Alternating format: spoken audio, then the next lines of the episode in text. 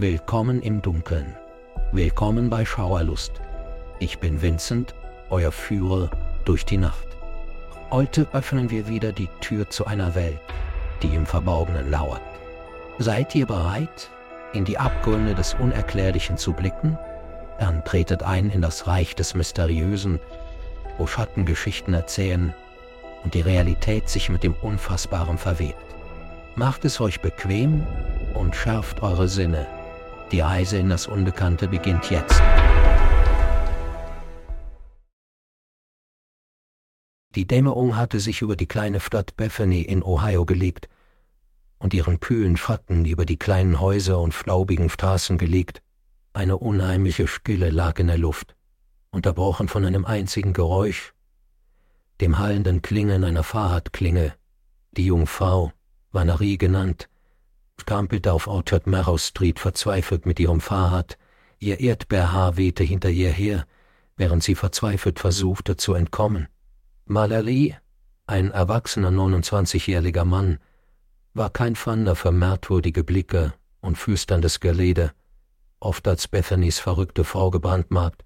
Sie hatte seit ihrem 16. Lebensjahr gegen eine schizoaffektive Störung gekämpft, eine Krankheit, die die Realität mit verstörenden Strichen des Übernatürlichen und des Schrecklichen malte, Aranoid-Vorstellungen von schattierten Monstern, die sie jagten, geisterhafte Stimmen, die schreckliche Geheimnisse in ihre Ohren flüsterten. Ihr Verstand war ein Gefängnishaus, in dem ein endloser Horrorfilm sein Unwesen trieb. Und die Görer von Bethany, erbarmungslos und verächtlich, behandelten Walls Zustand eher als Unterhaltung denn als Widrigkeit. Aber Wral, deren Realitätsgriff bestenfalls abrutschte, hatte sich daran gewöhnt, für sich zu bleiben und die Freiheit und Abgeschiedenheit nächtlicher Radtouren zu genießen. An diesem Abend war ihr unruhiger blauer Blick auf ihren Rucksack gerichtet. Darin befand sich eine ungewöhnliche Kristallkugel, die sie früher an diesem Tag geschenkt bekommen hatte. Miss McLean, die Antiquitätenhändlerin der Stadt, hatte sie ihr plötzlich überreicht, ihre sonst fröhlichen ozeanblauen Augen trübten sich von Dringlichkeit. Es hat mir geholfen. Ich hoffe, es kann dasselbe für dich tun, Liebes, hatte sie gerade geschafft, bevor sie hastig in den schwach beleuchteten Laden zurückeilte und an völlig verwirrte Wahl zurückließ. Die Kristallkugel war faszinierend, mit wirrenden Farben von kaleidoskopischem Blau, die sich in der glatten Kugel drehten. Ihre Oberfläche fühlte sich kalt und kraftvoll an. Die kaue Kugel vibrierte mit einer jenseitigen Energie. Wahl hatte sofort die magnetische Anziehungskraft der Kugel gespürt. Ihr manischer Geist war von dem Geheimnis begeistert.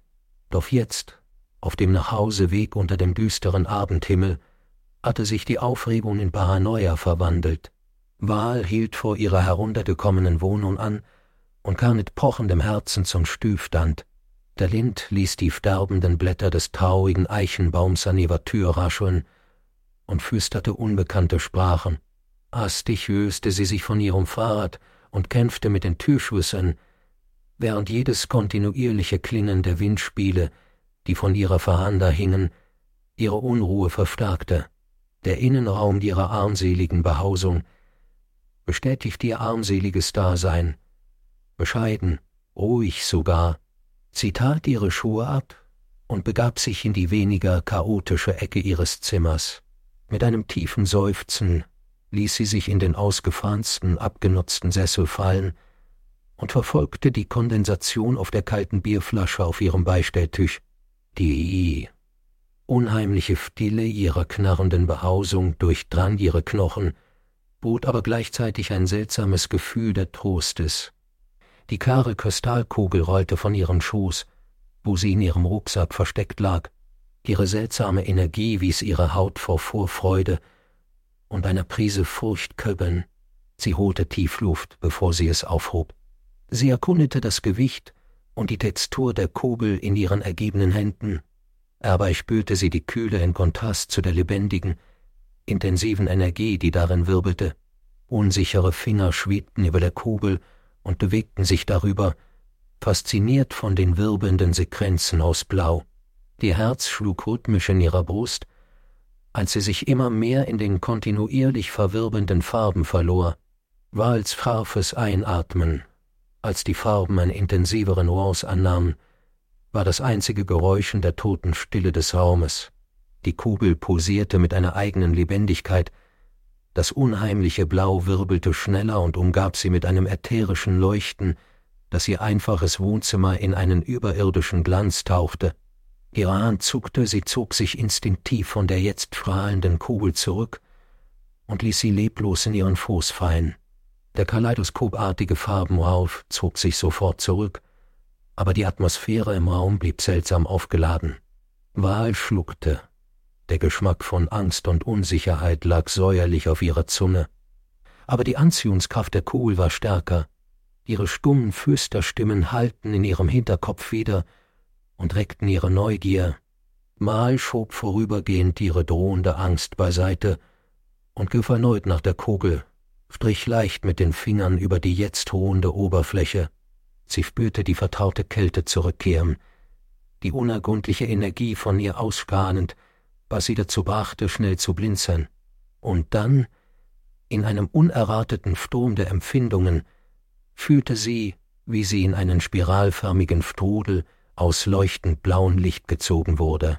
Der Raum um sie herum verschwamm und verzerrte sich auf verwirrende Weise. Verblüfft stellte sie fest, dass sie sich nicht mehr in ihrem Wohnzimmer befand. Sie stand jetzt inmitten einer unvorstellbar großen, gewölbten Halle.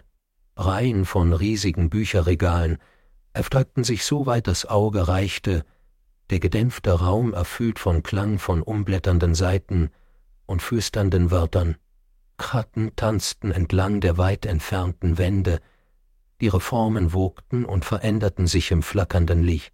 Vorsichtig ging Wahl auf das nächstgelegene Bücherregal zu. Die Bücher waren alt und mit einer Staubschicht bedeckt, die von vergangenen Jahrhunderten zu flüstern schien. Die Titel waren unterschiedlich, aber sie alle enthielten ein Wort, das herausstach Realität. Jeder Band schien eine andere Interpretation dessen zu enthalten, was es bedeutete, und als sie anfing zu lesen, spürte sie eine kalte, betäubende Angst in ihrer Wirbelsäule. Die Bücher enthielten Berichte über eine schreckliche Realität. Diese Welt wird von unsichtbaren Monstrositäten beherrscht. Geisterhafte Gestalten, die schreckliche Wahrheiten flüstern. Außerdem herrscht eine unheimliche übernatürliche Macht, die unerbittlich präsent ist. Es war die Welt, in der Wahl seit ihrem sechzehnten Lebensjahr lebte, die Welt, die von ihrer schizophrenen Störung gemalt wurde. Jede ungeblätterte Seite hallte lauter in der überwältigenden Stille wieder. Sie enthüllte Parasiten, die sich von anfälligen Geistern ernährten, unsichtbare Ketten, die unschuldige Seelen gefangen hielten, und die Realität, die sich unter dem Mantel der Normalität verbarg, Terror schrie durch jede Faser ihres Seins. War das die Realität, von der Miss McLean gesprochen hatte? Mal blickte auf die Kristallkugel in ihren zitternden Händen. Ihr lebloses Aussehen schien nun viel bedrohlicher. War es ein Fluch, ein verdrehter Segen oder ein Spiegel, der ihre unendlichen Ängste reflektierte? Von Angst erfüllt, spürte sie plötzlich einen Fahrtenruck, der sie aus dem Horror riss, den das endlose Labyrinth der Bücher entfaltet hatte. Sie war zurück in ihrem Zimmer, die Kugel in ihrem Schoß, unheimlich ruhig. Alle Spuren des ätherischen Lichts waren verschwunden, aber die aufgeladene Atmosphäre hielt an, Schweiß hahn ihr übers Gesicht, als sie die Kugel auf den abgenutzten Teppich fallen ließ. Ihr Herz hämmerte wütend gegen das Gefängnis ihrer Brust. Mit zitternder Hand griff sie nach der Bierflasche auf ihrem Nachttisch, nur um festzustellen, dass die Flasche jetzt ein staubiges Buch mit dem deutlichen Titel Realität war. Wals Welt schwand kurz vor dem Zusammenbruch, während sie das staubige, zeitgezeichnete Buch der Realität anstarrte. Ihr Verstand schrie sie an, es wegzuschmeißen, doch sie konnte sich nicht von dessen düsterer Anziehungskraft peinen. Gehorsam einer unsichtbaren Kraft folgend, strichen ihre zitternden Finger über den beträgten Buchtitel, während ihr Herz die hohle Furcht dessen widerhallte, was sie in der größeren parallelen Version gelesen hatte. Bei der Berührung des Buches schlug es auf eine Seite mit dem Titel Schizoaffektive Störung auf. Die Worte skizzierten die harten Wahrheiten ihres Lebens. Jed, als sie die unheimlich detaillierten Baupläne des Viertels mühsam entzifferte, traf sie ein Aspekt wie ein Bienenstich. Bethany war nicht von Monstern umgeben. Es war das Monster. Der Horror transzendierte von ihrer bloßen Plage zu einer gemeinschaftlichen Epidemie. Gefangen in einer unsichtbaren Kuppel des verfluchten Daseins, existierte die Stadt Bethany in einer parallelen Dimension, die sich über die wirkliche Welt legte. Die Realität war eine Horrormittäuschung, eine Geisterstadt, die die Wahrheit mit Spukmasken verbarg. Plötzlich blätterte die Seite zum skizzierten Porträt von Miss McLean um, ihr Gesicht zu einem unheimlichen Grinsen des Wissens verzerrt. Darunter stand ein einfacher Satz. Der einzige Klarsichtige im Bart der Stadt, der sich unter den Gekrälten versteckt. Mals Herz flog in ihrer Brust, die pure Enthüllung, zog an der Grundlage ihres Verstandes. Die Stadt, die Menschen, ihr Leben. Alles war eine massive paranormale Verschwörung. Das vermeintlich unschuldige Gefänk des Antiquitätenhändlers hatte den Weg zum ultimativen Horror freigefaltet. Die Kristallkugel war mehr als ein ästhetisches Objekt. Sie war ein übernatürliches Portal, das ihr die gruseligen Realitäten zeigte, die unter der Haut der Normalität verborgen waren. Der Raum flimmerte um sie herum. Das Gewicht der neuen Hysterie verzerrte ihre Umgebung. Die Kugel klapperte in ihrem Schoß. Die Figuren darin verwandelten und tanzten sich bei jeder Enthüllung. Wals Blick sprang zwischen der beunruhigenden Monstrosität der Kugel und den unbehaglichen Wahrheiten im Buch hin und her. Ihr Herz, eine Kriegstrommel, die einen verhängnisvollen Rhythmus schlug, Plötzlich schraubte das unerbittliche Pochen in ihrem Kopf die letzten Reste der Realität. Mit einem atemlosen Keuchen zappelte Wahl an dem unsichtbaren Netz der Vielwahrnehmung herum. Die erzählende Kugel und das Verdammt-Buch stürzten mit ihrem erzwungenen Zusammenbruch in den Sessel. Ihr Bewusstsein tanzte auf dem Messerschneider zwischen Paranoia und Enthüllung. Jeder Atemzug ein Kampf zwischen den grundlegend furchteinflößenden und dem unfassbar Realen. Der letzte Gedanke jedoch drängte sich am lautesten als quälende Pfade auf. War alles real oder nur ein Produkt ihrer schizophrenen Wahnvorstellungen? Entleert von ihrer Kraft oder vielleicht nachdem sie die bestimmte Tortur überwarf hatte, verblasste die Kugel und verwandelte sich wieder in eine gewöhnliche Kristallkugel. Das Buch der Realität jedoch lag offen da. Seine schwach leuchtenden Seiten halten kryptische Geheimnisse wieder.